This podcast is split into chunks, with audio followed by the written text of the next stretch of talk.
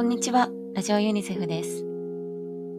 今回はガザとウクライナについての近況報告を行いたいと思います。ガザでは先日、一時的な戦闘休止が宣言されてから早速、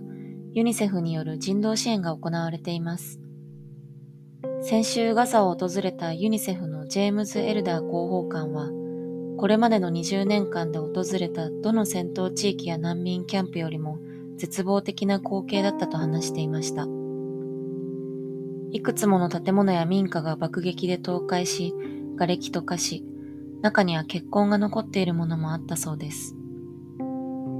ある家の子供部屋には、ピンクの毛布、本でいっぱいの棚、ぬいぐるみがありました。世界中のどこにでもあるごく普通の家庭の女の子の部屋のようで、ほとんど手つかずのままで残されていました。この部屋の女の子は亡くなってしまったそうです。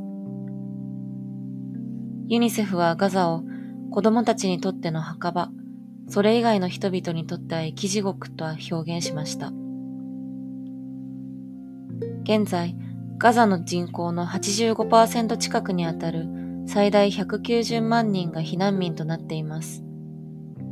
ユニセフは先週の時点で子供用の防寒着や栄養治療食、水容器などトラック35台分の様々な支援物資を届けています。また、トラウマを抱えた人々に心理社会的支援も実施しています。続いて、ウクライナについてです。この1ヶ月、ウクライナ全土で空爆の回数が増えており、1週間に900回以上の爆撃が記録されています。先週の木曜日には、1日で5回の全国的な空襲警報が発せられました。ウクライナでの戦争の激化以来、およそ1800人の子供が死傷しています。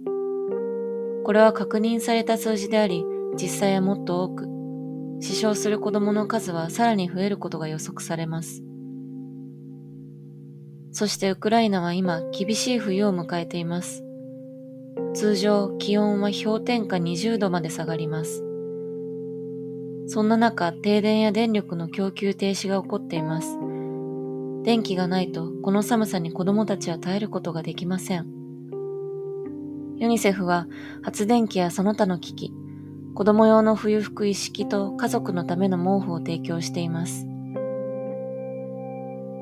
ガザ、ウクライナともに現地の状況は支援者であるユニセフにとっても決して安全とは言えません。しかし、今後ともできる限りの支援を続けていきます。